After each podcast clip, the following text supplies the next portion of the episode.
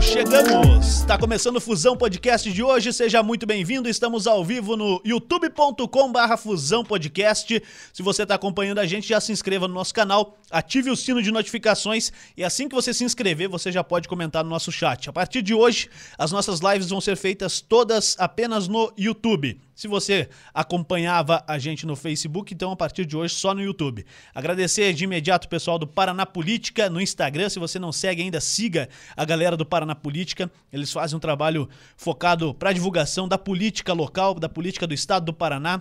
Muitas enquetes, então siga lá, arroba Paranapolítica Underline. Estamos no Instagram deles também. É isso aí. Bom, no Facebook a nossa página é Fusão Podcast. Você pode continuar curtindo a página. É, os nossos links vão ser postados lá, as nossas agendas, a divulgação do nosso conteúdo sempre vai estar por lá também. Mas agora o canal principal é no youtube.com.br Fusão Podcast. Fala, Léo Dal Negro, tudo bem? Boa noite, meu querido. Tudo bom? Tudo bem, e aí? Tudo certo. Nem Então tá bom. Tá certo? Dá nada, fique tranquilo, Dal Negrinho. Mostra aqui o nosso convidado de hoje, presidente da Assembleia Legislativa do Estado do Paraná, Ademar Traiano. Cheguei, Traiano. Tudo certo? Como é que você tá? Tudo bem, Juliano? É um Tudo prazer bem. estarmos aqui no Fusão Podcast. Estou à disposição para falarmos aos paranaenses sobre todos os temas de interesse do Estado e, claro, também para res- eh, responder questionamentos, né? Político que é bom não foge à raia. Ele encara a realidade e não se acovarda. Que bom, que bom que você topou o convite, veio aí bater um papo conosco. Pra gente é muito importante ter a tua presença e dos outros políticos aqui do estado do Paraná que também estão passando pelo nosso bate-papo, pelo Fusão Podcast, porque afinal daqui uns dias vocês vão pra rua pedir voto. E, e aquela entrevista de por que você faz isso? Tá, tá, dois minutos e meio pra falar, cara, isso aí não é com a gente, a gente não quer isso aí, a gente quer um bate-papo livre, descontraído. Tanto é que nem pauta a gente fez e a gente não faz pra ter esse bate-papo é, realmente livre. Deixa eu falar dos nossos parceiros que ajudam a gente a ficar no ar. A Civic Car Multimarca, se você quer trocar de carro, tá pensando em comprar um carro novo para a família ou para o trabalho, civiccarmultimarcas.com.br, civiccar.com.br é o site, tá aqui na descrição do vídeo também. Fica em São José dos Pinhais, no centro de São José dos Pinhais, na esquina da Rua Isabel Redentora com a Avenida das Torres. É bem fácil de encontrar e você vai lá encontra o seu carro. Se não tiver encomenda, o pessoal vai atrás para você. Civic Car Multimarcas. Também a, o nosso parceiro que é a Dynamos Tech. Se você está pensando em vender o seu curso, fale com a Dynamos Tech. Eles têm uma plataforma completa para vender o seu curso. E a Bulê Móveis de Fundamento, que cede para nós gentilmente essa mesa maravilhosa. O dia que a gente parar com isso aqui, eu- essa mesa eu não devolvo mais, cara. Eu vou levar pra minha casa. Não vai caber no meu apartamento. Ela já é dividida aqui, divido mais um pouquinho. Tá, dá pra fazer uma bancadinha lá no meu apartamento, tomar uma Já é. cachaça. É. isso aí. Bom, Traiano, presidente da Assembleia Legislativa do Estado do Paraná. Uma responsa, hein, velho? É verdade, eu acho que é um compromisso enorme eh, você gerir e administrar eh, uma Assembleia da estatura e da envergadura que é a Assembleia do Paraná, um Estado de uma consciência política extremamente aguçada. Nós temos uma representatividade política no Estado muito forte e, portanto, eu sou um homem realizado por poder estar no comando da Assembleia já pelo meu quarto mandato como presidente da Assembleia administrando o poder, convivendo harmonicamente com os poderes constituídos do Estado, porque é uma, uma, uma missão difícil também, construir pontes permanentes para o bem do Estado, saber ouvir principalmente eh, os nossos parlamentares, sejam eles da base de apoio ou da própria oposição. Eu sou um homem do diálogo aberto, democrata por excelência, e procuro valorizar o parlamentar como um todo, independente da posição política.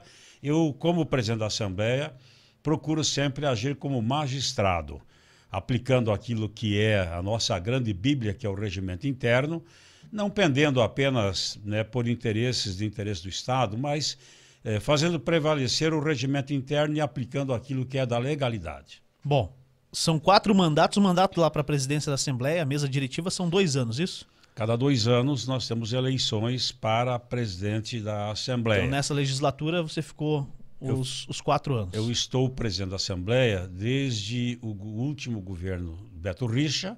É, Fiquei os quatro anos né, do governo Beto e já estou indo também para o último ano do governo Ratinho Júnior. Portanto, historicamente, Eu acho que como eu sou o único presidente que acabou assumindo a presidência da Assembleia na mudança de governo. É um fato raro, com certeza, e eu me orgulho de poder estar aí nesse momento vivendo de forma intensa, mas sempre com o olhar clínico do interesse do Estado. Esse é o meu grande objetivo. São quantos mandatos já, Traiano, como deputado? Oito? Deputado estadual tem oito mandatos. Oito mandatos. Oito mandatos concluo neste final de ano. E é pré-candidato já? É lógico, sou pré-candidato à reeleição, mas além dos mandatos de deputado estadual, eu também tive um mandato de vereador e um de prefeito. Quando que foi isso aí? Eu fui eleito vereador em 1982. A cidade onde eu fui residir e buscar a possibilidade de eu crescer na, no caminho empresarial, que eu saí muito novo de Francisco Beltrão, com 20 anos de idade, fui buscar uma alternativa empresarial, por ser de uma família muito humilde em Francisco Beltrão, não tinha as condições para poder também voltar a frequentar um banco escolar em faculdade. Eu fui para Santo Antônio do Sudoeste, uma cidade de fronteira. E a fronteira, até 1985, ela só elegia vereador. Então, eu me elegi vereador depois de seis anos de estar morando na cidade. Em 82, eu fui o vereador mais votado da cidade. Mas como assim só vereador? Não fazia prefeito? Não elegia prefeito por ser área de segurança nacional. As Pô, cidades, curioso, hein? As cidades de fronteira e as capitais. Inclusive Curitiba, o prefeito era nomeado. Em 82, eu me elegi vereador, fiquei com um mandato de três anos em 85. Era a época do regime militar? Regime militar. Em 85, nós readquirimos o direito de escolha de prefeito na cidade. Eu disputei a eleição e ganhei a eleição com 3 mil e tantos votos de vantagem. E fiquei três anos prefeito. Então são três anos de vereador, três de prefeito. Nesse período, o governador era o falecido José Richa. É, e ele fez os 13 pontos do Paraná, que eram as 12 cidades de fronteira mais a capital. Lembro-me que ele foi nos apresentar à época para o presidente Sarney, para comemorar os 13 pontos do Paraná. Na época, governador, então ex-governador, Requião foi eleito prefeito da capital no mesmo período em que eu fui eleito prefeito de Santo Antônio do Sudoeste. Partir daí, deixei a prefeitura e saí candidato a deputado estadual e estou exercendo o meu oitavo mandato, indo para o nono mandato, como pré-candidato a partir de agora. Bom, o que, que mudou na política nesse tempo todo? Porque oito mandatos é, é uma trajetória muito longa e se você não trabalhar, você não fica. Né? É simples, a conta é simples. Tem a campanha e tal, ah, o, cara, o cara tá lá faz tempo, mas pô, se ele continua é porque o povo vota. Então, se o povo vota, a gente pensa que é, tá trabalhando. É o mínimo que se espera, né? O, o cara tá votando lá à toa. Não, o cara deve acompanhar o mandato. E o que, que mudou? O que, que foi que mais mudou nesse, nesse período todo, Treino? Bom, eu, eu o importante é a gente fazer uma retrospectiva. Eu nasci politicamente num período da resistência, da ditadura. Então já fazia movimento estudantil.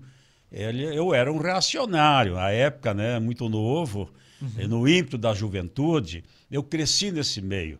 Então fazia política por idealismo. É, e era bem diferente à época, no início da minha carreira. Era muito mais, prevalecia o idealismo. É, depois a política acabou se tornando, se profissionalizando. A verdade é essa.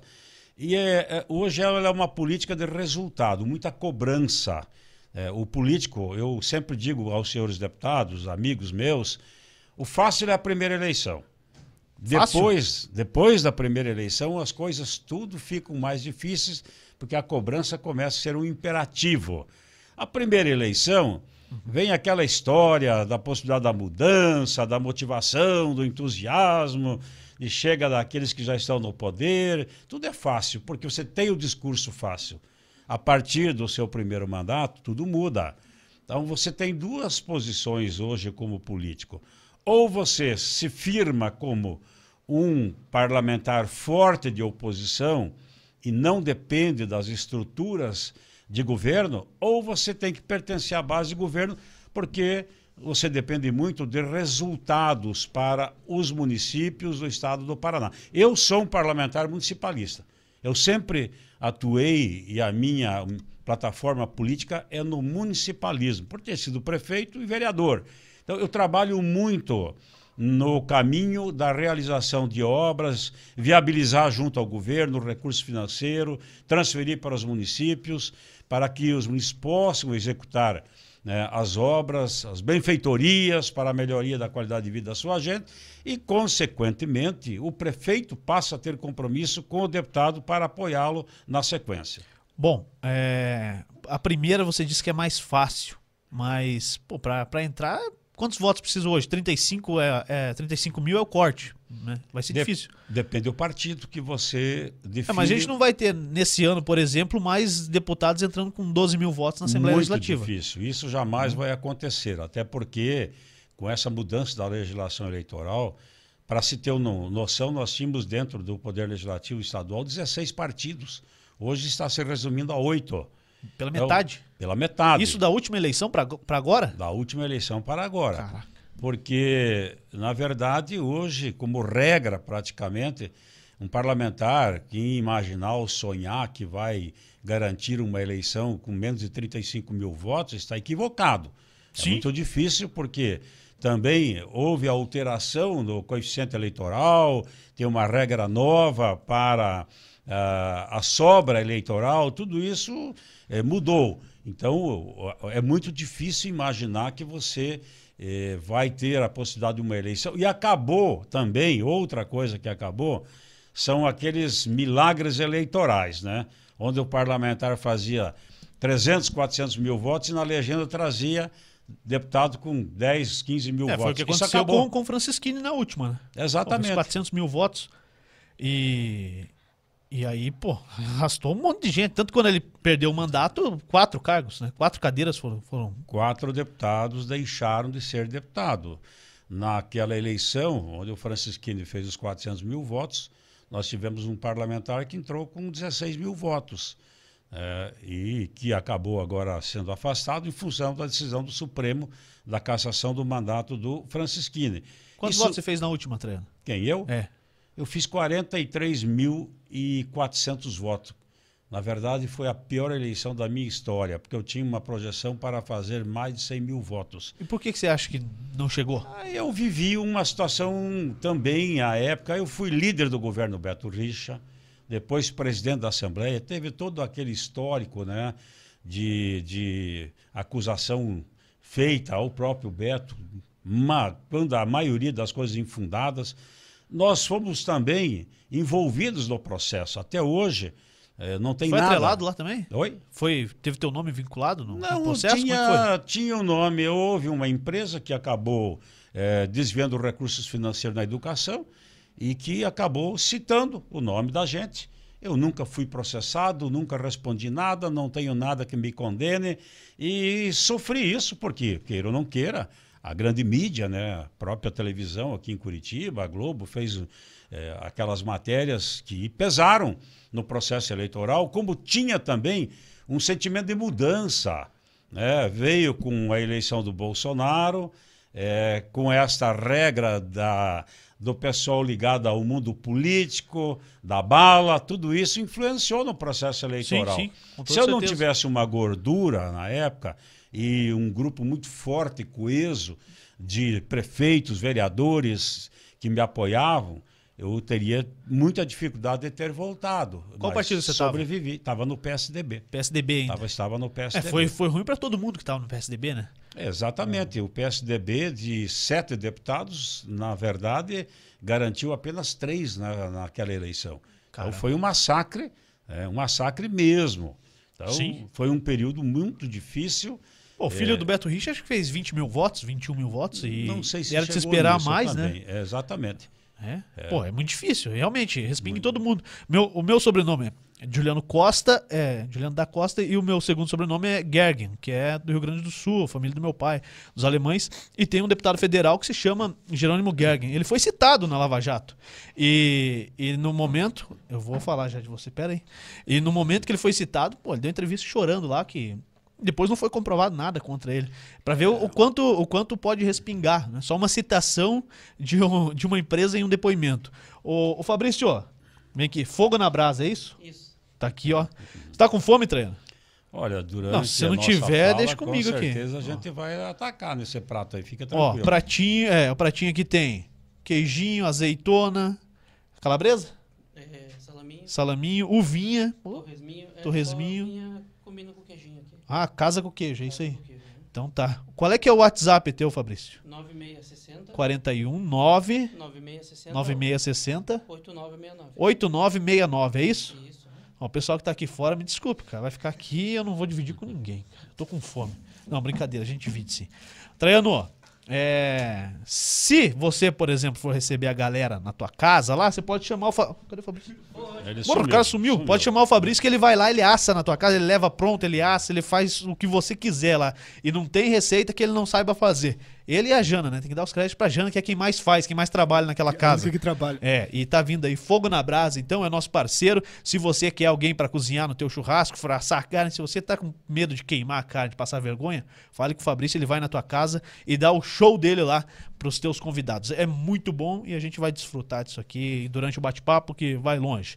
Bom, eu tava falando da questão de ser citado, realmente. Só o cara falar teu nome, cara, ou qualquer nome de qualquer um na, naquele momento que vivia Lava Jato, é, com certeza respingaria em todo mundo, né? E, e para você manter uma base que te garantiu a eleição, creio que não foi um trabalho muito fácil. Não, não foi realmente aquilo que se falou, porque hoje a grande mídia ela desconstrói a imagem de qualquer homem público e, lamentavelmente, quando não se prova nada, você não tem a possibilidade da sua defesa.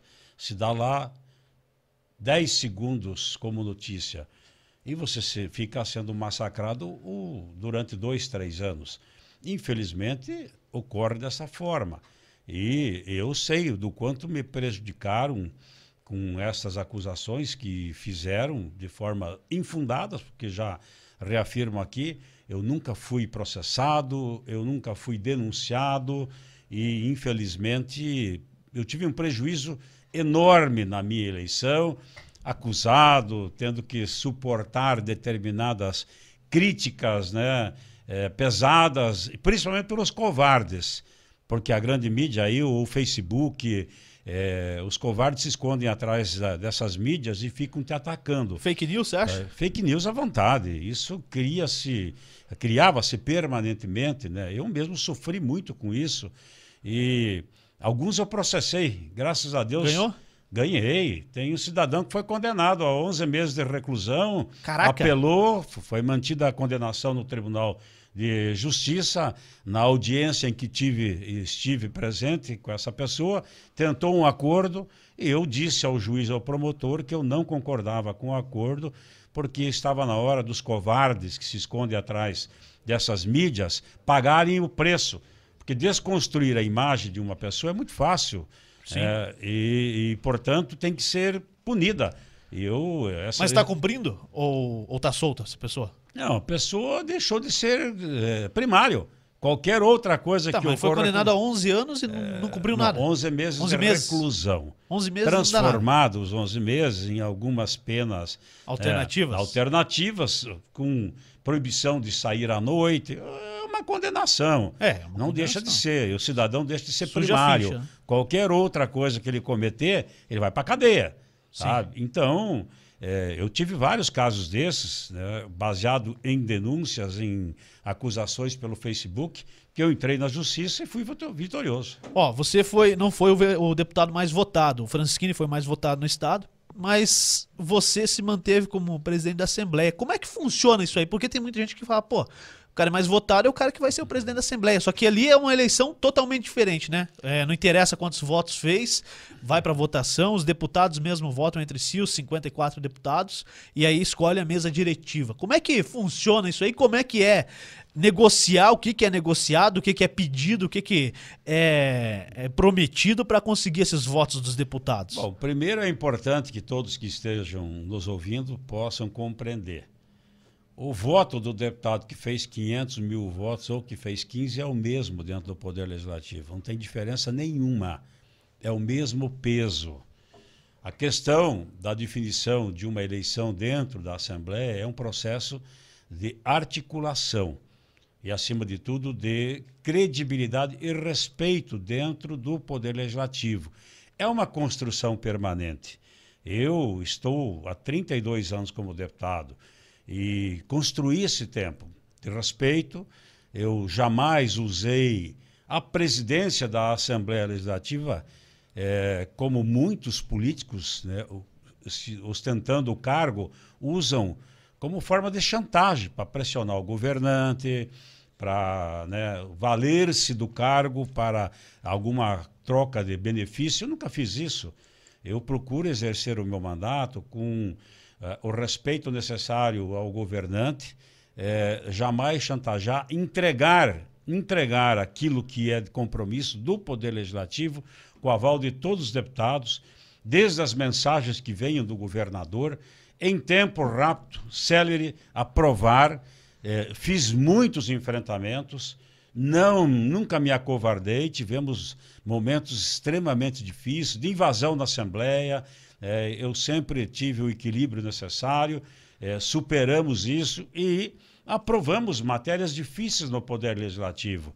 E uma coisa que eu procuro sempre pautar e nortear a minha vida pública é pelo cumprimento da palavra. Político, né? político não precisa escrever, mas cumpra com o que você assume de compromisso e, acima de tudo, saber ouvir, respeitar a opinião do parlamentar. Eu valorizo muito o deputado. Como presidente da Assembleia, eu atuo em defesa do parlamentar em qualquer circunstância. Desde quando, às vezes, um deputado, de forma injusta, é atacado pela própria mídia. Eu faço o enfrentamento, porque entendo que esse é o dever do presidente da Assembleia. Então, isso tudo a gente construiu não é o deputado que fez lá 300 mil votos que vai assumir a presidência da Assembleia. Pelo contrário, é, eu, eu tenho a compreensão de que é, já cheguei à presidência da Assembleia é, quando Beto era o governador, o próprio Ratinho, que é um excepcional amigo meu, companheiro, fez a época 300 e poucos mil Aham. votos. Tinha sido mais votado É. da história na época. Construí com ele, conversamos, né? Eu acabei virando o presidente da Assembleia e hoje eu sou muito grato ao governador Ratinho, porque ele é um homem de palavra. Eu posso afirmar aqui, num dos momentos mais difíceis da minha vida pública que eu passei, naquele período em que a minha eleição eu sofri né, pelos ataques Ficou com infundados. medo de perder aquela eleição? É, eu nunca tive medo de perder a eleição. Eu sou um homem que não penso negativamente. A minha vida é positivismo permanentemente. Eu todo toda a missão que eu assumo, eu assumo com a, a certeza e a convicção de construir coisas certas e possíveis. Eu nunca trabalhei com o negativismo, não, não costumo trabalhar dessa forma. Mas assim, voltando ao, ao tema, é, eu, eu passei um período extremamente difícil. O governador Ratinho foi um homem correto comigo. Eu declarei o apoio a ele é, um ano antes da sua pré-candidatura. É, eu fui um dissidente do PSDB para apoiar o governador Ratinho. É, mesmo durante a eleição, no dia da eleição, sofri massacre, né, era comentário de toda a ordem.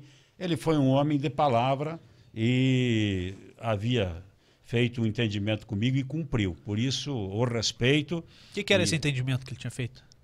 Nós havíamos conversado, né, da época ainda, quando eu me tornei dissidente do PSDB, eu disse a ele do meu desejo de ser presidente da Assembleia e ele havia me dado a palavra, disse que já me conhecia como deputado, que nós atuamos juntos, ele foi deputado estadual e cumpriu. Cumpriu e, e nos ajudou, inclusive, no entendimento, né? porque a Assembleia, a eleição, ela não é uma eleição única do deputado. Você tem que construir também com os demais partidos a composição dentro da estrutura da Assembleia. Não, e tanto vocês foram deputados juntos duas vezes, né? Foram Duas deputados lá em 2002, quando ele se, elege- ele se elegeu a primeira vez, jovem de tudo, e agora depois em, nessa antes dele ser candidato ao governo, que ele voltou para ser é, candidato a deputado estadual, fez a maior bancada da, da Assembleia naquela época. Ô, Traiano, e você assumiu, inclusive, né, para quem não sabe, uma das do que cabe ao, ao presidente da Assembleia é assumir o governo na ausência do governador e também do vice-governador, né? Agora o, o, o Ratinho Júnior da Cipiana. Você assumiu por duas, três vezes já o governo. Eu assumi o governo por três vezes interinamente. Claro, o meu tempo maior foi de 15 dias. Tá bom, né? Dá pra dar uma caneta. O governador deixava Pelo- caneta com tinta ou sem já tinta? tenho o meu, meu Tá no currículo, na, na, na parede lá, né? Pelo menos é um legado que deixo para os meus filhos. para quem saiu lá do interior, uma cidade tão pequena como eu saí, é, assumir o governo mesmo que interinamente, eu acho que é um grande feito. É, e, e eu assumi uma vez por 15 dias, outra vez por 10, daí por um tempo menor. É, Quando foi, você lembra? ah, eu não estou lembrado agora, mas foi, foi no, no segundo governo do Beto Do Beto Richa. Isso. Beto Rich. Pô, e- eu não sei se ainda se é, se é verdade ou mentira, você tem muito mais experiência, pode me, me desmentir aqui. Mas eu lembro que na eleição do Bolsonaro, né, o período eleitoral ali, o, quando o Temer viajava para fora do país, o Rodrigo Maia, que era o presidente da, da, da Câmara dos Deputados, tinha que sair do país e o presidente do Senado também.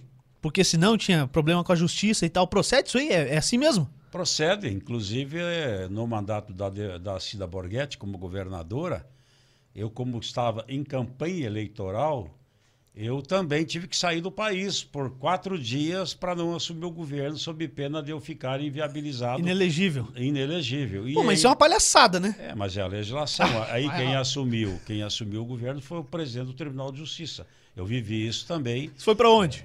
Eu fui para Argentina. Argentina. Olha. Deu pra tomar um vinho, pelo É, menos. saí do, do sudoeste do Paraná e fui para.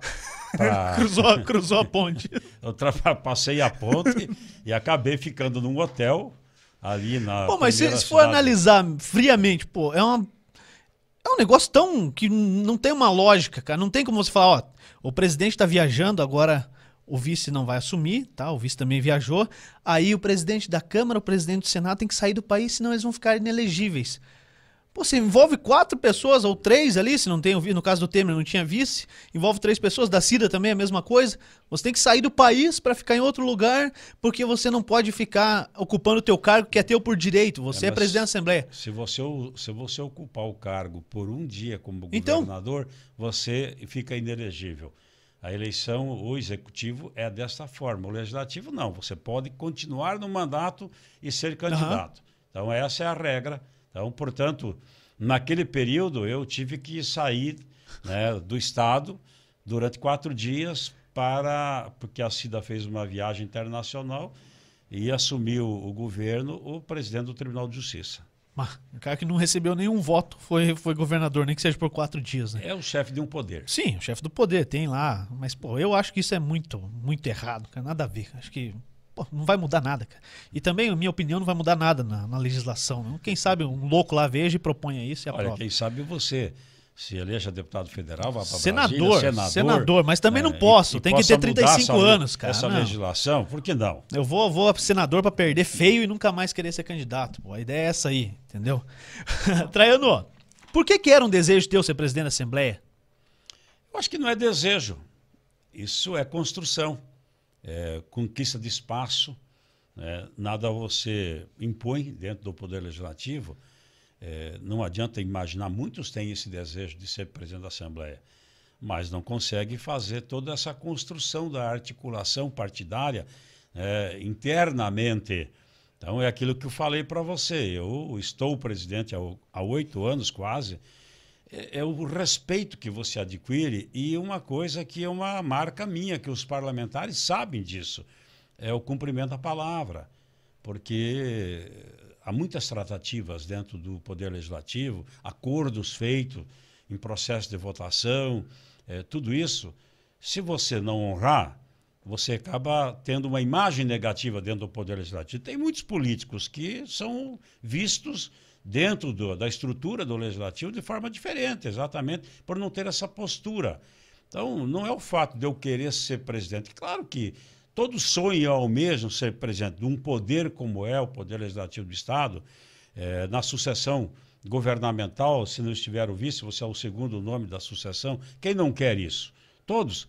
Mas não é um processo que você tem que construir e só conquista isso ao longo do tempo, pela liderança, né, pela bagagem, pela história, tudo isso soma num processo de escolha da presidência da Assembleia. Pô, a grande maioria dos deputados são aliados do governo, né? Então, é, uma das críticas que é muito feita, o Requião Filho veio aqui, o Requião Pai veio também, mas, assim, nós trouxemos o Requião, trouxemos o Alexandre Cury, que é a base do governo. Uma das críticas da oposição é que muita coisa é, rolou em, em regime de urgência ou em caráter de urgência dentro da Assembleia. Como é que se decide o que, que é regime de urgência e o que não é? Bom, primeiro vamos explicar aqui, né, hoje, o deputado Requião, meu amigo, faz oposição ao governo Ratinho Júnior. Tanto foi pro fez- PT agora, né? Como fez o governo Beto Richa. Na época do seu pai não era nada diferente. O regime de urgência se implantava da mesma forma, era uma regra do regimento interno que quando você tinha necessidade urgente de votação de determinados projetos em função de tempo, ah, você aplicava, ou até hoje tem o regime de urgência. O regime de urgência, o que significa dizer? Tanto o governo pode mandar um projeto de lei para a Assembleia em regime de urgência, ou um líder da bancada pode solicitar o regime de urgência. Isso significa dizer que você corta o interstício. Interstício que são é isso? os prazos. Traduz aí pra mim. São os prazos. É, você corta caminho. Então você tem 48 horas a partir do momento em que você aprova um regime de urgência, ele tem que tramitar o projeto nas comissões permanentes dentro de 48 horas. Se as comissões não avaliarem, o presidente tem a prerrogativa de pautar a matéria, independente de tramitar nas comissões permanentes. Então, o E se regime... for barrado na comissão? Oi? E se for barrado na comissão, por exemplo? Independente de ser barrado. Independente. É porque a comissão não tem poder de vetar o projeto, né? Não tem o poder de vetar, tem o poder, sim, De dizer, ó, isso aqui é. É, tipo o- a CCJ, o- isso é legal, isso não, não. é legal, tal. A decisão independente do, do posicionamento plenário. da comissão é plenário. O plenário é soberano. Independente da matéria, se a comissão entender que ela deva ser rejeitada, sempre será submetida ao plenário e o plenário é soberano na sua decisão. Aí prevalece a vontade da maioria. Então, por exemplo, CCJ, eu não sei se na, na Assembleia chama CCJ, CCJ. CCJ, que é a mais importante. Né? Comissão de Constituição e Justiça. Se ela é. diz lá, ó, isso aqui não, não vai de acordo com o que diz a Constituição, enfim, tal, o plenário fala, não, vota e, e é favorável, a, a maioria votou favorável, ele vai ser aprovado. De- te- Depois depende. cabe recurso, lógico. Você mas tem, tem, tem projetos que podem ser barrados na CCJ, o parlamentar entende que tenha prejuízo, ele pode recorrer através do requerimento feito com o apoiamento de um número X de deputados, ele recorre ao plenário da Assembleia para decidir se é possível o projeto continuar tramitando né, ou não. Então, é, isso também existe como regra dentro do Poder Legislativo.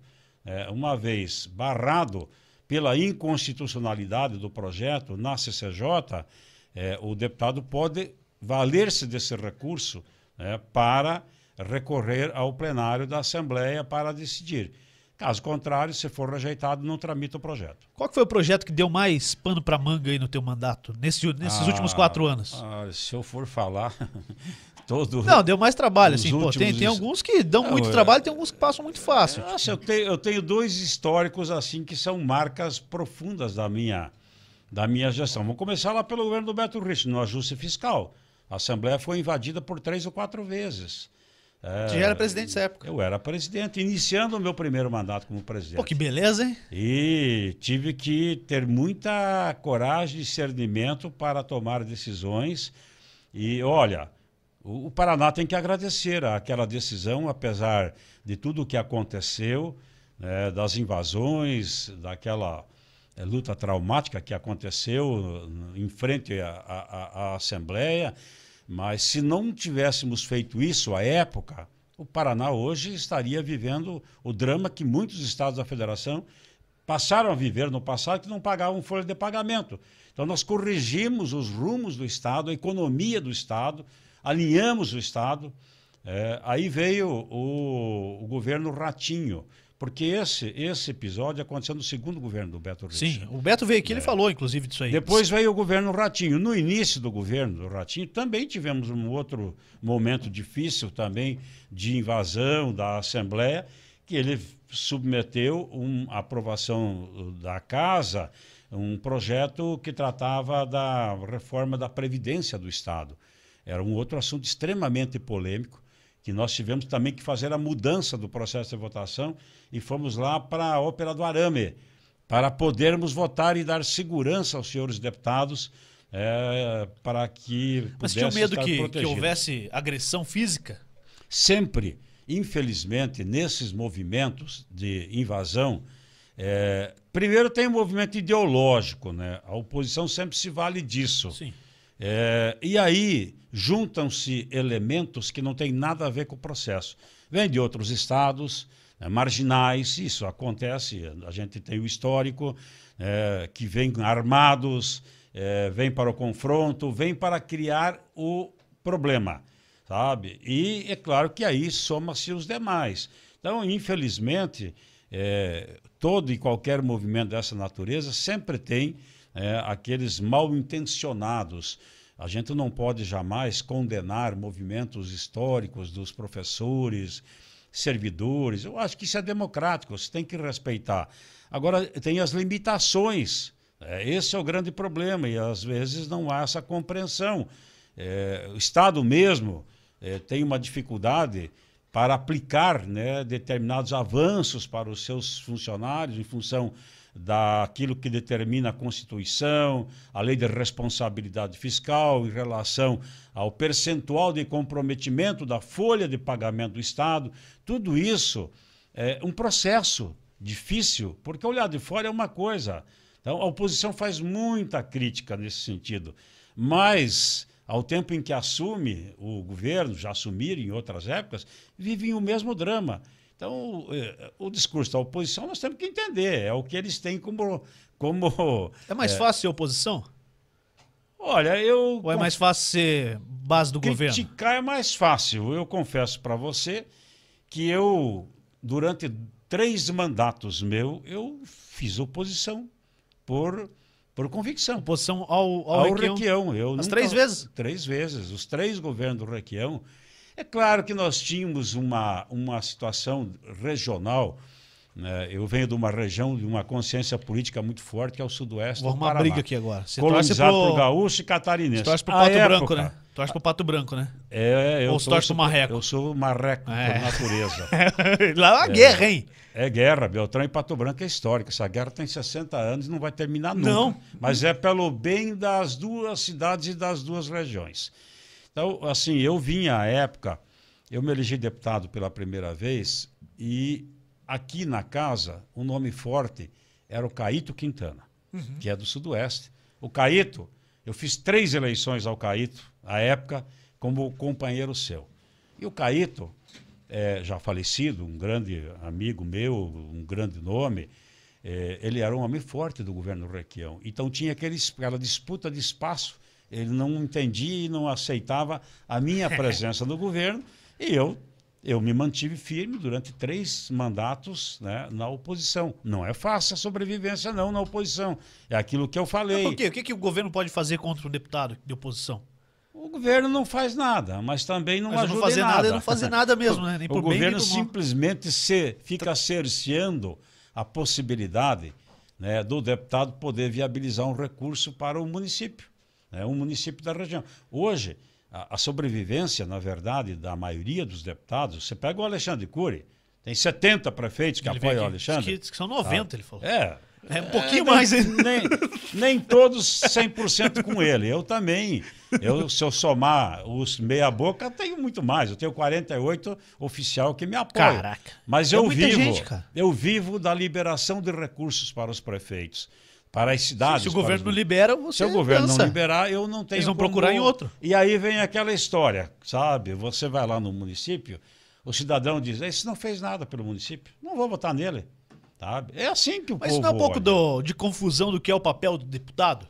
Pô, lógico que é, é muito importante ter um representante do teu, da tua região que te leve, leve ao município recursos financeiros. Mas o principal papel do deputado, cara, é legislar e fiscalizar. Você não vê desta forma, infelizmente, esta é a missão, esse é o papel do deputado legislar.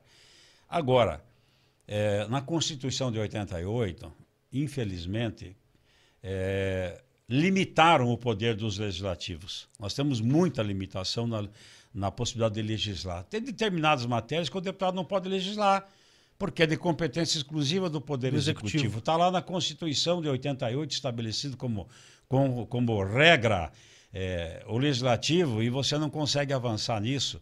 O correto era nós termos legislativo, estados, tipo no, nos Estados Unidos, que cada um disciplina e faz o seu regramento né, É soberano, jurídico. cada estado é soberano. É, soberano nas decisões. Nós não temos isso. Nós estamos numa federação e a regra vale aqui como vale para os demais estados da federação. É, então, tem determinadas políticas que você não consegue estabelecer como Mas você acha que essa pública. regi- regionalização por estado, essa divisão de poderes por estado, seria benéfica, seria melhor para nós? É, Eu- eu porque, entendo. pô, a gente tem lá o, o guarda-chuva da federação, né? A união indivisível dos estados, a federação que forma o Brasil, né? E, e dali, pô, tem muita particularidade no Nordeste que não tem aqui. E, e- É. e vice-versa. É, O que você tem que entender é o seguinte: o Brasil não é de hoje que funciona desta forma. É, infelizmente, tanto o deputado federal quanto o deputado estadual, eles dependem muito dos recursos liberados. O governo, o deputado federal tem emenda impositiva. E a cada de eleição, e- é uma regra, a cada eleição difícil né, de votação, ele avança num recurso. É uma negociação com o governo federal, porque lá é que fabrica o dinheiro. Sim. Nós aqui não temos isso, sabe? É, E ele depende disso pela sua sobrevivência política. Infelizmente, você não tem hoje uma consciência política para votar no parlamentar que viva apenas né, dessa decisão De legislar. de elaboração de leis ou legislar. Não é difícil. O deputado tem que ter algumas bandeiras que ele abrace para poder sobreviver politicamente. Então, eu tenho como bandeira o municipalismo. O Alexandre Cury é excepcionalmente eh, municipalista. A maioria dos deputados, eles vivem dessa ação de prestação de serviço, da intermediação, eh, da possibilidade de viabilizar recursos para o seu município para poder sobreviver politicamente. A grande maioria age desta forma. E não dá para mudar? Dificilmente vai mudar isso, até porque, primeiro, nós temos que mudar, fazer um pacto federativo onde os recursos não fiquem só na União. Lamentavelmente, de tudo que nós arrecadamos aqui no Estado, eh, se retornar 25% do que nós arrecadamos é muito. Caraca. É verdade, essa é a regra. Porra, então, o tudo- Paraná produz É. muito da parte da agropecuária, automobilismo, coisa que dá dinheiro Nós para o somos governo. o grande celeiro da economia do Brasil e recebemos muito pouco de volta. Isso, infelizmente, é E como é que faz esse pacto aí? O que, que precisa fazer? Pacto federativo. Mas não há interesse do governo federal de fazer essa mudança, porque concentra a grana na mão do governo federal. É poder, né? É, é o poder. Você não muda essa regra, dificilmente você consegue mudar. É, pequenos avanços vão surgindo, mas é muito difícil essa mudança. Por isso né, que o parlamentar ele fica atrelado a isso. Ah, infelizmente, preso à possibilidade de viabilizar recursos para atender os interesses da sua região. As grandes obras assim que acontecem eh, nas regiões, eh, elas são feitas e viabilizadas pelos parlamentares, sabe? É um trabalho que a gente faz. É que é o caminho mais fácil, né, para chegar ou buscar uma solução, né? O cara, o cara que mora lá, vou trazer o exemplo aqui de São José dos Pinhais. O cara que mora em São José dos Pinhais e tem um problema. Pô, é muito mais fácil eu chegar at- através de um deputado do que do governador, cara, do governo, da secretaria. Porque os caminhos são travados. É que né? o prefeito, normalmente o prefeito, ele prioriza as suas necessidades, as suas obras que ele deseja fazer e ele traz isso para o deputado. Dificilmente ele leva direto ao governador. Ao governador vão as grandes obras. Aham. O varejo é feita pelo parlamentar. Então o prefeito traz o problema para o deputado. Ele é o responsável por fazer esse encaminhamento, esse processo de negociação nas secretarias e tornar isso em realidade. Então, é claro, a, a, assim, há muita. É, eu ouço às vezes né, as pessoas falarem tem que mudar, mudança, novidade. Mas nós estamos cheios de novidades que, infelizmente, é, ao longo do tempo não dão resultados. Sim, sim. Sabe? É, a vida política é o tempo que te ensina. É muito difícil falar não quando você é deputado? Você é político em geral? Tipo, pô, o cara vai atrás de alguma coisa. Não, ele, ele vai ver para mim. Não, ele falou não, que vai eu, ver. Eu, depende. Cada parlamentar tem um perfil. Eu, eu construí a minha carreira política desde vereador e prefeito. Eu tenho um, um ditado que eu sempre falo isso para prefeito e para qualquer um. É muito melhor um não bendito do que um sim pela metade. O não Lógico. bendito você pode deixar o, o cidadão é, insatisfeito no momento, mas amanhã ele vai te reconhecer. Aquele que você fica dando tapinha nas costas e prometendo e não vai cumprir, você perde o amigo e o companheiro e dificilmente você vai ter essa pessoa. Então, eu não sou um homem de promessa. Essa história de promessa, de criar falsas expectativas, falsas ilusões, eu não faço. Eu procuro pautar a minha vida pública e os prefeitos que atuam comigo sabem disso. Não venham pedir coisas impossíveis, porque não terá sabe? Terá ou não.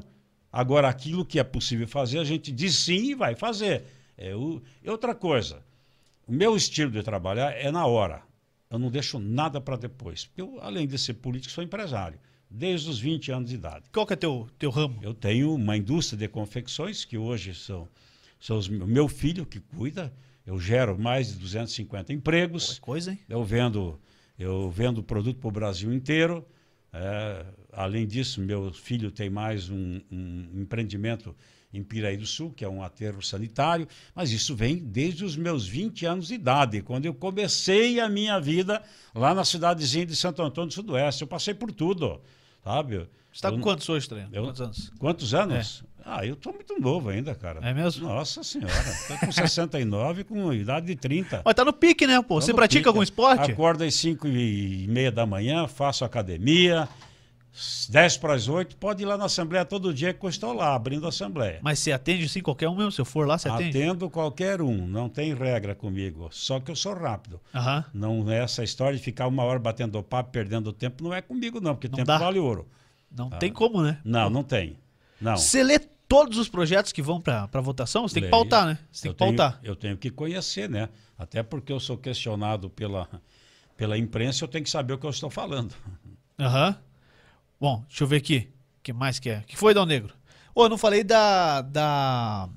Da marmitaria, nossa parceira aí, né, cara? Então me, me passa aí o, o texto que eu. Que eu.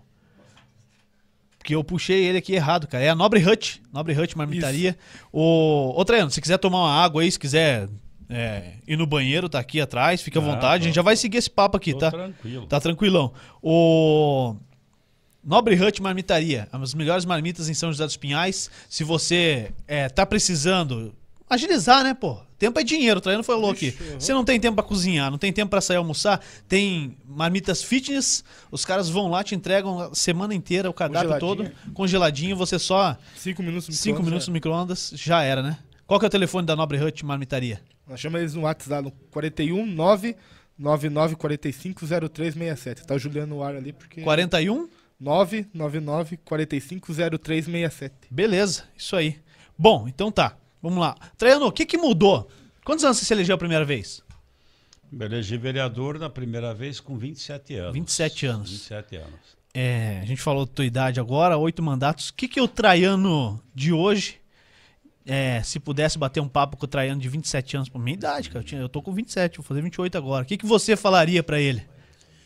Olha, os tempos, né, na verdade, te ensinam muito. É aquilo que eu falei, eu era um, um, líder é, muito novo, uma juventude cheio de energia, ímpeto. Me, me formei no período da ditadura como político. Também já fui radical, mas o tempo me ensinou que isso não chega a lugar algum. Eu, às vezes, eu brinco com o pessoal, né, com devido respeito, ao pessoal do PT, que são meus amigos, né? Que hoje eles também já estão mais moderados, mas lá atrás era um radicalismo é, como um imperativo. Então, o, o tempo te ensina, te amadurece, você saber ouvir, compreender, é, saber principalmente ter o equilíbrio necessário para poder tomar decisões que muitas vezes é, na tua juventude você não tem isso.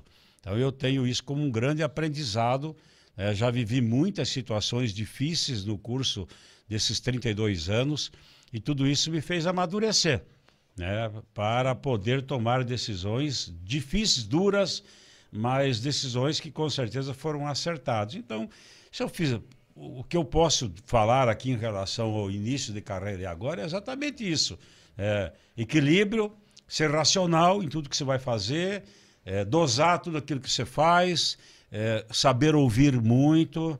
É, muitas vezes é desafiado é, no ímpeto de, um, de uma discussão, tomar toda a cautela do mundo para não poder, não agredir, não afrontar as pessoas. Bom, deixa eu dar mais um recado aqui pro, pro pessoal que tá é, mandando mensagem lá no Instagram do Fusão Podcast. O pessoal tem muita gente sugerindo pessoas e a gente já está confirmando é, para o dia 2, agora, 2 de maio, o Guto Silva, que é pré-candidato a senador pelo estado do Paraná. Ele vai concorrer agora nessa próxima eleição ao Senado. A gente vai realmente confirmar com ele ou não se vai, ser vai concorrer ao Senado. Então, o pessoal que está mandando indicação, tanto lá no Paraná Política quanto no Fusão Podcast, lá no bate-papo, no, no direct, Pode seguir mandando bate-papo, pode seguir mandando sugestões. A gente tem tentado falar com todos, é, todos os lados, porque fica, ah, Juliano, você tá levando o Requião aí, é só da esquerda, pã. Aí nós trouxemos aqui o E o Traiano. Não, você é só do governo. Nós não somos de lado nenhum, cara. Nós só queremos bater papo aqui com a galera. Porque se eu fizesse três perguntas aqui pro Traiano, e ele falasse sim, não, legal, tal, do que que ia valer isso aqui?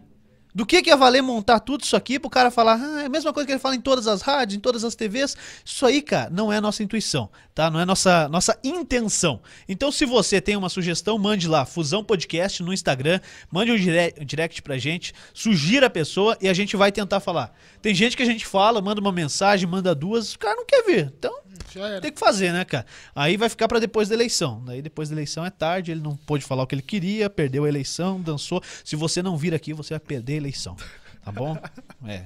Profetizado isso aí. Vou vir sempre então, hein? Não, vem, você já veio, você já tá com o pé na frente dos outros que não vieram. Quantos deputados vieram aqui até agora? Ah. Não, o Requião Filho veio, o, o Alexandre Cury veio, o Traiano veio, que são deputados, né? Pô, tem 51 ainda que não vieram, cara, e vai faltar agenda. Você vai perder, cara. Você não veio aqui, você vai rodar, cara. Tô profetizando, você tá, já era, dançou. Vai rodar. Porque nenhuma cadeira fica vazia, né, Traiano? Nenhuma cadeira fica vazia. São 54 cadeiras, elas todas serão ocupadas. ocupadas. Todas serão é, ocupadas. Todas serão ocupadas. Pô, eu brinco bastante aqui em questão de idade e tal, e, e o Requião veio aqui, eu falei, ó, quem vai ser o vice? Ele falou que eu podia ser o vice dele, mas não posso por causa da idade. Aí eu falei que quero ser senador, não posso por causa da idade. Mas para ser deputado, é, a idade mínima é a mesma de vereador, né? 18 anos. É. Qualquer um com 18 anos pode concorrer a uma cadeira da Assembleia Legislativa pode, pode. e nenhuma cadeira fica vazia. Qual que é a maior dificuldade para um cara novo? É, se for que é mais fácil a eleição. Mas, pô, não é fácil. Qual que é a maior dificuldade para o cara que vai tentar a primeira vez já ser deputado?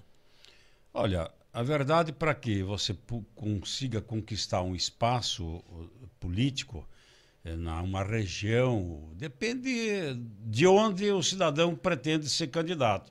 Do colégio eleitoral, tudo isso, aquilo que nós falamos aqui. Hoje não tem mais moleza, não. Hoje é 35 mil votos. Né? É voto pra caramba, é, cara. Então, você, por exemplo, eu sou de uma região, que é o sudoeste do Paraná, nós temos no total 400 e 50 mil eleitores. Votos bons, 380. O Sudoeste do Paraná, em média, sempre ocupa 12% das vagas da Assembleia Legislativa. Dá quanto isso? Isso é histórico. Sempre, em média, 7, 8 deputados estadual. Como funciona isso? É, raramente um deputado, no máximo dois, sai com a eleição garantida só da região. O resto se busca fora. Uhum. Se constrói né, alianças políticas com vereadores ou prefeitos fora da tua região.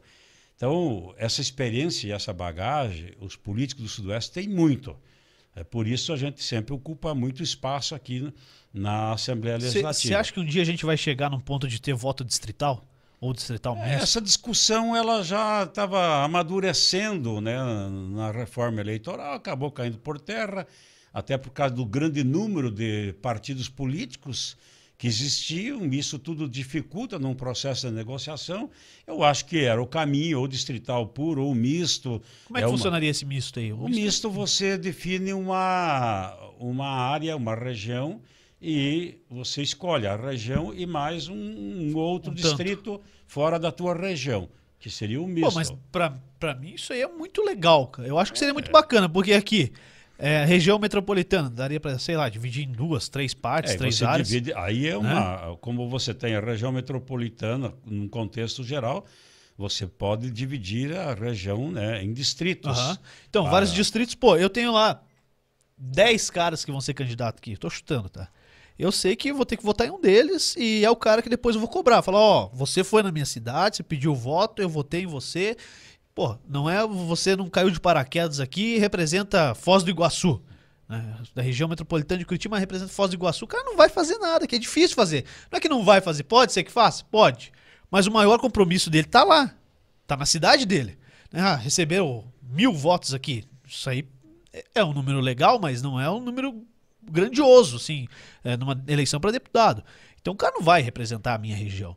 Eu acho que o caminho era esse, cara, fazer um distrital e acabou. se é. mata entre vocês lá na tua região, os que se moram aqui se matam aqui, os que moram tal. É, região com um colégio eleitoral pequeno, como a nossa, num voto distrital, você tem prejuízo, né? porque você acaba diminuindo o número de representantes.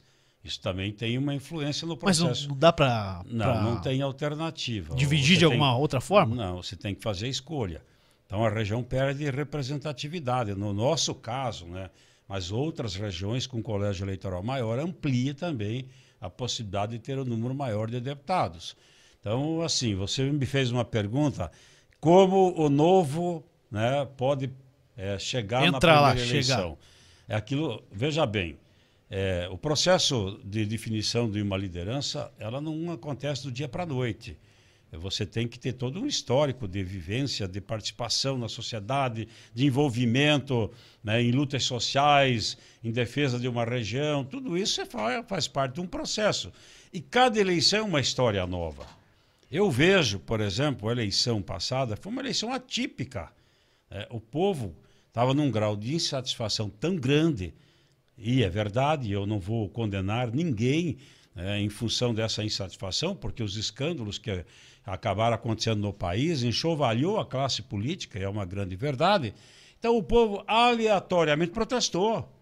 né, fez alguns, fez escolhas Muito assim, voto de protesto, né? Voto de protesto. A maioria, hoje, a minha visão, posso estar até errado, é que eh, os políticos tradicionais, os que têm mais estrutura, mais eh, comprometimento com as suas bases, têm mais espaço. Não há mais assim, claro que sempre se tem surpresa. Isso é um fato notório. Mas não será como regra, como aconteceu na eleição passada. Porque muitos prometeram tudo e não entregaram nada. É, então o povo está decepcionado também com isso. O- o- muitos deputados se elegeram né, com a promessa de mudar o mundo. ó. E não aconteceu nada. Sim, o cara Tá. ele, ele se candidata sem saber o que, É, qual que é o papel povo do, votou do- do naquela deputado. na ânsia de protestar, da rebeldia, Uhum. da insatisfação, da indignação. E é normal, é do processo, é do jogo político. O que, que você acha que vai dar nessa próxima eleição aí? O Ratinho leva no primeiro turno? Bom, eu sou um defensor do governador Ratinho, né? Eu não posso falar outra coisa e também ele é pré-candidato. Não posso aqui nesse momento fazer campanha eleitoral. Mas assim, o desenho que eu vejo pela estrutura, né, pelo apoiamento que ele tem da base, de- o, o- o partido do, do governador hoje, eh, com essa mudança da janela, tem 16 deputados estaduais na Assembleia Sim. e outros partidos que também se somam, vão se somar à aliança. Ele deve ter aí no conjunto mais de 40 deputados eh, apoiando né, na sua pré-candidatura à reeleição, além de uma base enorme de prefeitos. O Ratinho deve ter, deverá ter mais de 300 prefeitos no- defendendo a sua reeleição. Então é um jogo Teria algum político. nome para concorrer com o Ratinho? Bom, o que, que a gente tem hoje? Requião, É, César os- Silvestre Os Filho. nomes que estão postos aí é o, é o Requião e o César Silvestre. Você acha que o Álvaro pode ser candidato a governo? Não acredito. Ele tá blefando e tá jogando para tentar a vaga do Senado mesmo? Olha, eu não, não, não posso aqui de forma alguma fazer qualquer eh, consideração, é uma decisão pessoal do senador Álvaro Dias. Agora, eh, eu, eu tenho a seguinte leitura: a eleição de senador também é uma eleição de um voto solto. Eh, ela não é como normalmente o eleitor ele vincula muito a eleição de deputado e do governador. A de senador é um voto que está livre, livre, porque mesmo mesmo os próprios candidatos a deputado estadual, ou federal, eles cuidam da sua eleição, o federal cuida da sua eleição, muitas vezes nem, nem defendem o nome do candidato a presidente. O estadual, sim, ele trabalha na, na- na- no apoio ao governador e à sua eleição.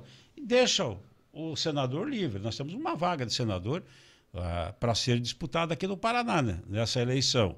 Então, é uma eleição também. é, hoje tem novos pretendentes.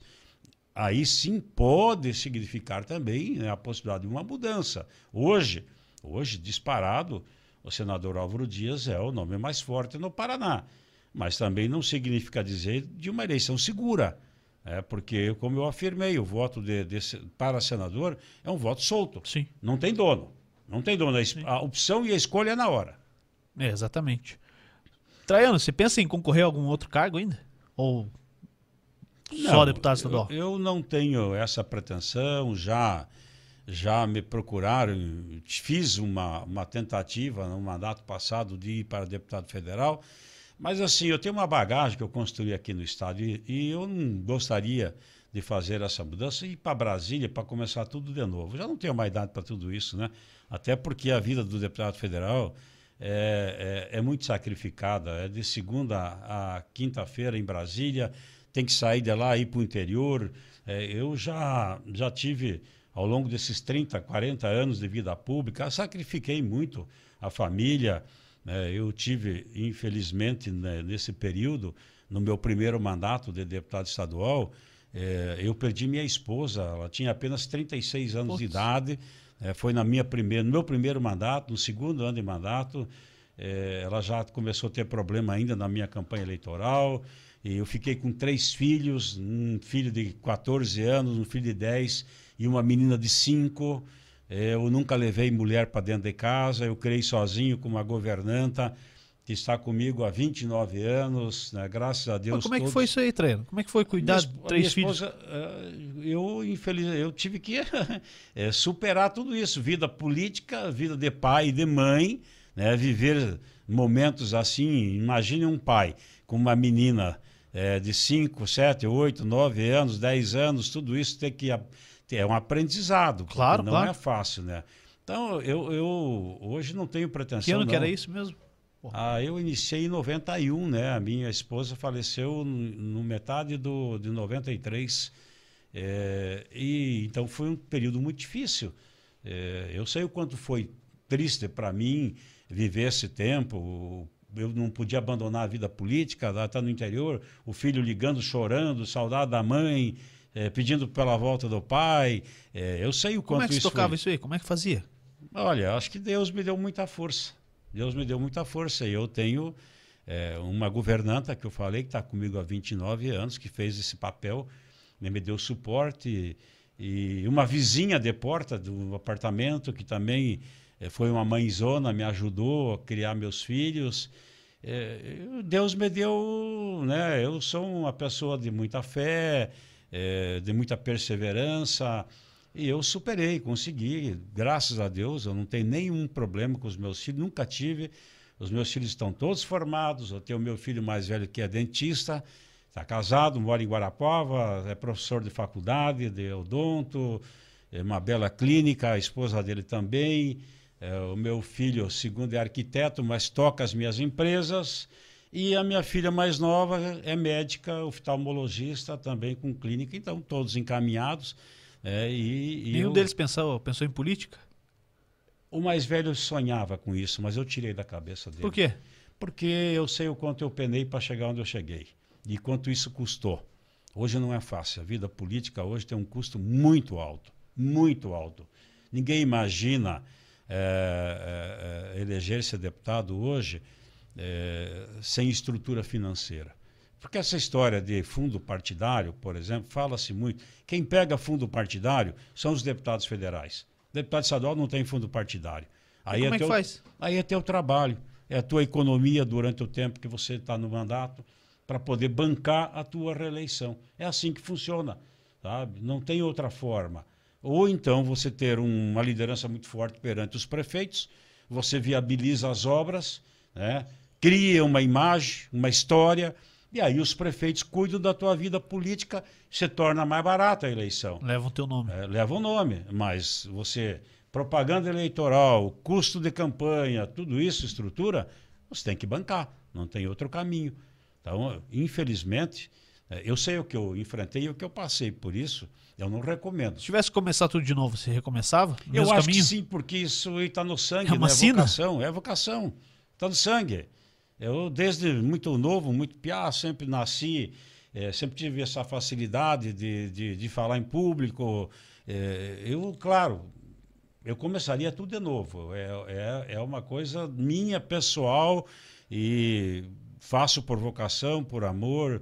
Eu não sofro, eu não guardo mágoa de ninguém. Pode me atacar, falar o que quiser. Não tem nenhum problema. Isso é de cada um. Claro que a ofensa, é, aquela ofensa pesada da desconstrução da imagem, a gente procura sempre rebater e ir a fundo é, até na justiça. Mas do resto, é crítica política, pode fazer, não tem nenhum problema. Eu vou para casa e esqueço tudo, durmo bem, não tenho nenhum problema, não tenho sentimento de raiva, de rancor, de ódio. Isso comigo não carrego nunca, nunca. E termino a minha sessão, o meu período de trabalho, sete horas da noite, oito horas, vou para casa, esqueci de tudo. Durmo numa boa, e começa no dia seguinte tudo de novo. Quando que rola a, a sessão lá? Segunda, terça e quarta na Assembleia? Segunda, terça e quarta-feira. Que horário sessões. que é? Segunda e terça iniciam às duas e meia da tarde, não tem horário para terminar. Aí depende do que ocorrer no uhum. plenário. A quarta-feira é pela manhã, das nove horas até o meio-dia em torno. E aí, normalmente, os deputados se deslocam para o interior, né? Porque você tem que fazer uma base eleitoral. Você uhum. tem que visitar as bases. Sim. Deputado que não visita as bases também não tem, é, dificilmente tá morto, sobrevive. Tá é, é, muito difícil. E essas é. sessões são transmitidas na TV Assembleia? TV Assembleia, YouTube e Facebook. Ao vivo. Como é que é a participação da, da população? É boa a é participação. Boa? Tem participado bem? Já aumentou muito, né? A Assembleia hoje é uma nova Assembleia, com outra imagem, com outra roupagem. Nós democratizamos a Assembleia, abrimos ela é, por exemplo, nós recebemos aí, é, durante a semana, caravanas de estudantes de todo o estado visitando a Assembleia, conhecendo, sabendo o que é uma atividade parlamentar.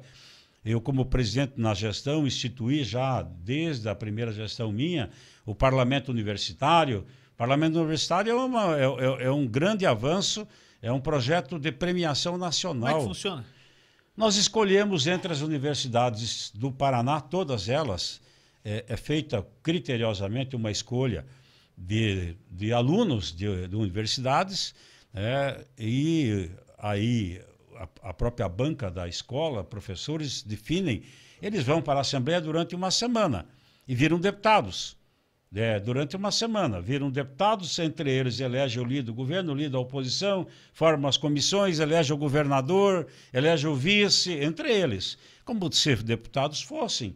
Elaboram projetos de leis, discutem as leis. Para aguçar essa vontade, essa Para provocar exatamente, despertar esse interesse pela vida política.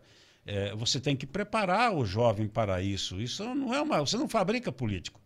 Não existe. Tem que preparar. Aquele que você, aquele que nasce fabricado tem está fadado em sucesso e morrer na tem prazo de validade, logo. tem prazo de validade. Tem prazo de validade. Político, o político ele tem que ser, na verdade, por vocação, tem que ser nato. Então, esse projeto do parlamento universitário é muito bem sucedido, sabe? Os jovens ficam entusiasmados e nós somos premiados nacionalmente é, como o melhor projeto do Brasil de formação de líderes. Né? A Assembleia, nós instituímos isso nessas duas minhas gestões. Nós temos a Escola do Legislativo, que ela cuida desse projeto. né? só para você ter noção, a Escola do Legislativo de Santa Catarina, quando eu assumi a Assembleia pela primeira vez, gastava 5 milhões de reais por ano com a escola. Nós não gastamos um centavo. Nós Pô. não temos custo Mas algum. como é que faz? Trouxemos pessoas importantíssimas, figuras ilustres eh, do mundo cultural, jurídico, para debates na escola. E também abrimos né, o, o Grupo Eureka, que é o grupo aí que prepara alunos para, para o, o Enem. É, eu, nós antes da pandemia, eu cheguei a ter aulão, nós tínhamos aulão dentro do plenário da Assembleia com 700 alunos Caraca. presentes, o Grupo Eureka dando aula. Disponibilizamos a TV Assembleia para proferir aulas gratuitas para esses alunos. Então, são avanços que a gente conquistou. Eu democratiz, nós democratizamos a Assembleia, abrimos a Assembleia. Então, essa imagem mudou muito do Poder Legislativo do que se imaginava no passado. Que bom, que bom. Traiano, numa possibilidade das piores, o cenário pior, se o Traiano não, não se reelege, o que, que, o que, que o Traiano vai fazer? Onde é que o pessoal vai encontrar o Traiano? Olha, eu tenho uma bagagem de vida. Eu, eu não faço apenas eh, política, eu já disse aqui, eu tenho atividades empresariais. né? Qualquer coisa que possa dar errado, eu tenho como sobreviver, que eu sempre cuidei isso. Legal. Infelizmente, nós temos muitos políticos, porque é uma cachaça. A vida política é uma fantasia permanente, é uma ilusão. O tempo passa, o mandato termina logo, você começa a partir do seu segundo ano já se preocupar com a reeleição. né? Muitos abandonam toda a sua atividade para se dedicar só a isso. Ora, eu tenho muitos exemplos de deputados que faleceram e que nós temos que pagar o sepultamento. Tem muitos casos desses. Gente que faliu, que quebrou por causa da política. Então, é uma, é uma coisa que você tem que ter muito Caramba. cuidado. Eu sempre procurei, né, e mesmo ao longo de todo esse tempo, eh, não ficar cuidando apenas da vida política, da minha atividade empresarial, eh, com meu filho, que assumiu aí há uns 15 anos isso, eh, cuidando, porque amanhã eu posso estar fora. Amanhã eu posso estar fora. E daí? Eu vou depender do quê? Aham. Ah, então, e tem políticos que não se preparam, vivem daquilo. E depois? Depois não se reelegem e aí bate o desespero. Sim, sim. Traiano, ó, acho que é isso aí. A tua rede social tá aqui no Instagram. O Instagram tá aqui na descrição do vídeo, quer dizer, é o link direto pro teu Instagram, Demar Traiano. É facinho de achar. Se você não segue, siga lá. É o presidente da Assembleia. É quem pauta os projetos que, vai, que vão à votação. Enfim, é um cargo pesado no cenário político Você estadual. numa boa, numa boa seara aqui, às vezes, determinados projetos polêmicos na Assembleia, né? As pessoas ficam mandando aqui pelo teu celular, porque hoje em dia descobre o celular da gente com a maior facilidade. Aí enchem o teu celular, De eh, mensagem. principalmente a mim como presidente, vote a favor do projeto tal. Se não votar, não sei o quê. Tem, tem gente que ofende, inclusive, né? Só que assim, eu como presidente da Assembleia não tenho direito a voto. Você não vota, né? Só quando dá Eu, empate. eu só voto no desempate. Aconteceu uma vez em oito anos. Qual projeto que foi, você lembra? Eu não lembro, foi um projeto de, que estabelecia uma nova fixação de tabela de cartórios. Foi o único projeto que eu desempatei. A minha missão, a minha pre- prerrogativa como presidente é pautar as mensagens. Aham. Eu, eu não voto. E, e às vezes as pessoas têm essa dificuldade de entender, sabe? Achando que o presidente da Assembleia ele também vota. Não, eu só voto no desempate. Isso é importante também que são, são 54 deputados, então 53 têm direito a voto. Exatamente. Pra dar empate, isso. alguém Mas tem que nem faltar. todos, né? É. Nem sempre Abster. votam os 53. Nem todos estão presentes no mesmo momento. Então, Aqui em isso- São José dos Pinhais teve o projeto que aprovou a mudança de nome do estádio municipal, que hoje leva o nome do meu pai. E, e esse projeto deu empate na votação de uma emenda. 10 a 10 e o presidente teve que votar, votou contrário à emenda.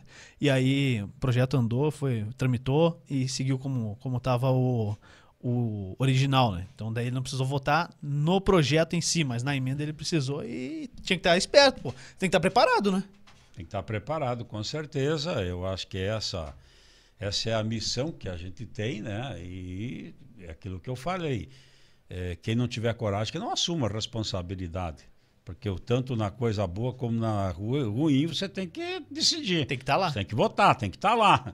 Sabe? É. Então, é, isso é de cada um. Tem muita gente que foge, né?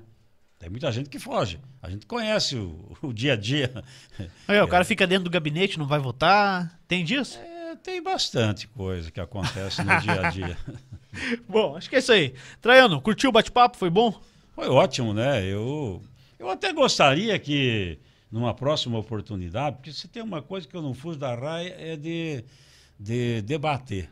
É que as pessoas pudessem perguntar, seja coisa boa ou ruim, não tem nenhum problema. Eu gosto muito disso, porque interagir com o cidadão é fundamental, esclarecer dúvidas. Por que não fez isso? Por que não fez aquilo? É, por que não deixou votar tal coisa? Essas coisas é do dia a dia. Aham. Sabe? Numa outra oportunidade, eu me proponho a vir aqui falar sem nenhum Vamos marcar, problema. então, Eu faço isso muito nas emissoras. Divulgar rádio, uma, uma enquete lá. É, não, não, vejo Como é que você faz? Você fica segunda, terça e quarta aqui em Curitiba? Eu normalmente, eh, o- a, a presidência me toma tempo, né? Eu normalmente fico segunda, terça, quarta, às vezes até quinta ao meio-dia, e todo final de semana eu vou para o interior. Todo final de semana. Eh, não é só o meu sudoeste. Eu rodo hoje, eu tenho município no Paraná inteiro, nos quatro cantos do estado. E tem que ir. Se você Sim, não Se for, não for, outro vai. se você não for fazer a visita, reunir teus amigos, teus líderes, você dificilmente faz os votos. Então, eu faço isso há 32 anos, rodando. Olha, eu tenho mais tempo de estrada, de chão, do que qualquer jato desse aí que roda o mundo. Tá aqui o Roderley que viaja comigo, É uma sabe motora? quanto. É uma motora? É, um motor aí que sabe. Toda semana a gente roda em média 2 mil quilômetros. Toda semana. chão, hein? Isso é sagrado. É chão. Então, boa rodagem pra é, você. tem muitas pessoas que criticam, falam mal do político. Eu, às vezes, desafio alguns né, inexperientes aí do dia a dia, mesmo da própria mídia. Embarque num carro com a gente, sabe? Um dia uma pessoa, num debate aí, num questionamento, veio me falar, é, mas o cientista político afirma tal coisa. Agora, cientista político sou eu que durante campanha eleitoral comia bolachão de mel às três horas da tarde com um guaraná fervendo para pedir um voto. Cientista político fica dentro de casa só atrelado a livro, que não conhece o que é interior, não conhece o que é conquistar um voto, para mim não é ci- cientista político, não. Cientista somos nós, que vamos no dia a dia né, nos depararmos com os problemas e enfrentar para poder conquistar Qual o que é o voto. mais difícil de se conquistar? Olha, é difícil de você avaliar. O voto ideológico é o pior voto, né? Porque você não vai mudar a cabeça de uma pessoa eh, de, que ideologicamente tem aí eh, posições radicais, né? Eh, então é muito difícil. Eu, eu historicamente, sabe, eu tenho um posicionamento. Eu sou da direita. Eu, essa história de direita e esquerda também, eu sou da direita, eu falo porque sou mais liberal. Eu sou da iniciativa privada, eu sou da liberdade, né? Para o governo tem que desinchar a máquina e, e- e aquele pessoal mais radical, mais isso? esquerdinha, eles querem a concentração tudo no poder. Eu não penso dessa Mas, forma. mas o governo tem des- desinchado a máquina? Tem, o Tem? governo Ratinho tem desinchado sim, deu já exemplos desde o começo do mandato. E isso é um processo natural. É, o poder público hoje, é, ele tem que se desvencilhar de determinadas coisas, porque o processo de- do poder público para determinadas ações é um processo lento, é muita amarra, a legislação não permite. Tem que ser coisa para iniciativa privada. É muito mais rápido e o custo sempre se torna menor. Então, eu, por natureza, eu tenho essa visão né, de ser liberal, de propiciar a possibilidade. O governo tem que cuidar de saúde, educação e segurança pública. Essa é a minha visão. O resto, na minha leitura, ela tem que abrir para que a iniciativa privada possa tocar e ela toca com muito mais eficiência, gente. As pessoas que estão de fora não entendem, é só viver internamente dentro uma máquina de Mas, governo. por exemplo, assim, se pega uma Copel, você acha que tinha que privatizar? Não, porque a Copel, você tem raras empresas né, que ela tem eh, estatura e vida própria. É claro que no avanço que nós estamos tendo aí da modernização, eh, dessa inovação da área de energia em todas as áreas, eh, pode chegar um determinado tempo que ela se torne ineficiente. Sabe? Até porque, aquilo que eu falo, empresa pública não consegue acompanhar a evolução da iniciativa privada. É muito mais rápido o processo. E Isso se deve ao. ela fica. As amarras da amarras. legislação. Hoje a empresa pública nada pode. né? Tudo, é, tudo eh, para na legislação, para no Ministério Público, para. Enfim, para em tudo. Você não consegue fazer com a celeridade que tem a iniciativa privada. A iniciativa privada, ela decide, em momentos, toma iniciativa e faz a coisa acontecer. A vida pública não é assim, é bem diferente. É, você tem prazos para cumprir, você tem questionamentos para responder. Vamos lá. Há quantos anos se luta para fazer a ponte de Guaratuba? Há Porra. quantos anos se anuncia a mudança do litoral? um projeto e vai Projeto. mexer, mexe nisso, Tem mexe naquilo. 30 anos. Só agora está acontecendo e foi um parto. Mas vai sair? Vai. Vai obra- chegar uma ONG e vai parar não, tudo? a- Ah, não, já foi superado tudo isso, né? Mas a, a- a engorda da, da Praia de Matinhos tem 30 anos que se fala nisso. Agora o governador Ratinho conseguiu superar isso. Está lá com os investimentos, né? Na ordem de quase 400, 500 milhões. Mas há quanto tempo se luta para isso? Vem uma ONG barra. Ah, tem não sei o que lá, barra. Vem o Ministério Público. Não quero condenar a corporação, a instituição Ministério Público, porque cada um pensa de uma forma. Mas, assim, nós tínhamos lá no Ministério Público, na, na- na- no litoral, uma pessoa que era extremamente radical. Hoje mudou. sabe? Por isso conseguiu se avançar. Então, essas coisas tudo são amarras que inviabilizam a atividade do poder público. Por isso, a iniciativa privada é muito mais rápida e faz E acontecer. não tem como desburocratizar pela Assembleia? Você não consegue fazer isso. Porque barra Porque a- naquilo que a gente falou lá, a vem de legislação Brasília. federal te amarra. É, e- e- e, lamentavelmente é assim. Pô, é triste, né? É, é triste, mas é assim. barra, é, se É você assim. for colocar qualquer empresa pública que não seja é, igual a Copel, que só ela distribui energia, cara, se você for concorrer direto com a empresa pública que vende água e a outra privada que vende água, cara, o cara daqui tem muito mais vantagem. O cara negocia preço, ele baixa o preço quando ele quer, ele sobe o preço quando ele quer. Mas a empresa É. pública. Ah, a empresa pública não pode. tem- ela não tem essa liberdade. Tá amarradaça. Ela não tem essa liberdade. Ela tem que cumprir regras, normas, e se sair fora, ela. Ou, ou- ou o gestor corre o risco de, de processos, né? Cara, e de- tem de- tanta, tanta amarra, tanta amarra, que você tem que olhar pra um cara que, que vai lá, os caras, petrolão. tá? Os caras foram lá, conseguiram roubar milhões, bilhões, trilhão. Cara, os caras têm que ter muita vontade de roubar, cara. Olha, Muita lá. vontade de desviar dinheiro público. Porque, Vamos- pô, ele é muito amarrado. Vamos aqui só um exemplo da- do sistema de telefonia no Brasil. Enquanto a máquina pública comandava, nós estávamos limitados àqueles telefones ainda do tempo de antigamente. Duas Isso baterias. Você hoje, qualquer pessoa tem telefone. Sim. Qualquer pessoa. Por quê? Porque a iniciativa privada assumiu custos diferenciados, bem Uhum. inferiores. Claro, não é aquilo que você, às vezes, é, Espera imagina e tal. que pode pagar, mas que pelo menos a- o acesso às pessoas acontece, o que não acontecia no Sim, e passado. a livre concorrência pela também faz o- de investimento. E livre concorrência, É. exatamente. É uma disputa permanente. É, pô, se pegar aí a Petrobras, se outra empresa quiser vender gasolina direto, tá ferrado, cara. A Petrobras é dona de tudo. É muito difícil. É Exatamente. muito difícil. Não tem os um- desmandos, né? O problema É. é, desmando, sabe? Você não consegue, você não consegue hoje num- numa máquina desse tamanho poder controlar tudo, porque sempre vai ter dentro do meio a corrupção. Você não vai cessar. É difícil cessar, sabe? É muito, é, é impossível barrar tudo isso. Sempre vai ter alguma coisa, Alguém dá um jeito de levar vantagem, né? com certeza. É, infelizmente. O cara tem que ter muita vontade de roubar. É, a verdade é essa. Cara, se você rouba é porque você tá com muita vontade, meu. Porque, cara, é muito amarrado. É muito amarrado. Quem entrar aí pra ler um processo do. Qualquer processo de empresa, empresa pública aí, cara, são um calhamaço de folha e amarras, enfim. Tem muita coisa, só que cara, os caras têm muita vontade, tem muita gana. Tem muito, muito, tesão em roubar, cara. E aí, e aí contra esses aí é a difícil. ocasião faz o ladrão, né? É. E eles acham a ocasião, eles fazem a ocasião pra se fazer o ladrão. É, é literalmente isso aí. Traiano, ó, o pessoal tá bem doido que quer ir embora, a gente não para de falar, cara, e um engata uma coisa na outra.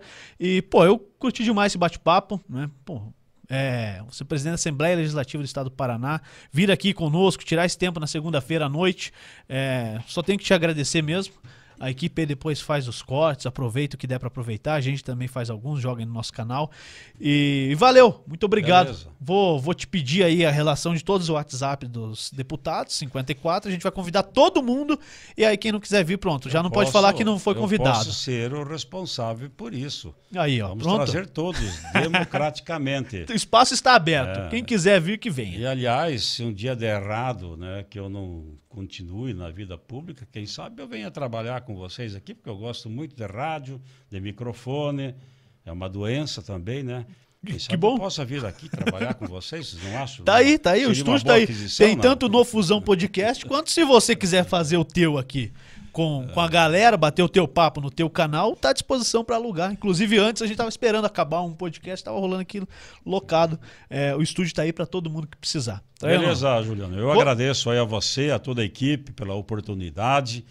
Gostei muito. Que bom que você né? gostou. É um momento em que você pode falar sobre tudo, mostrar a tua história, contar um pouco da vida, do dia a dia, dos meandros da vida política. Eu acho que isso é fundamental, com clareza.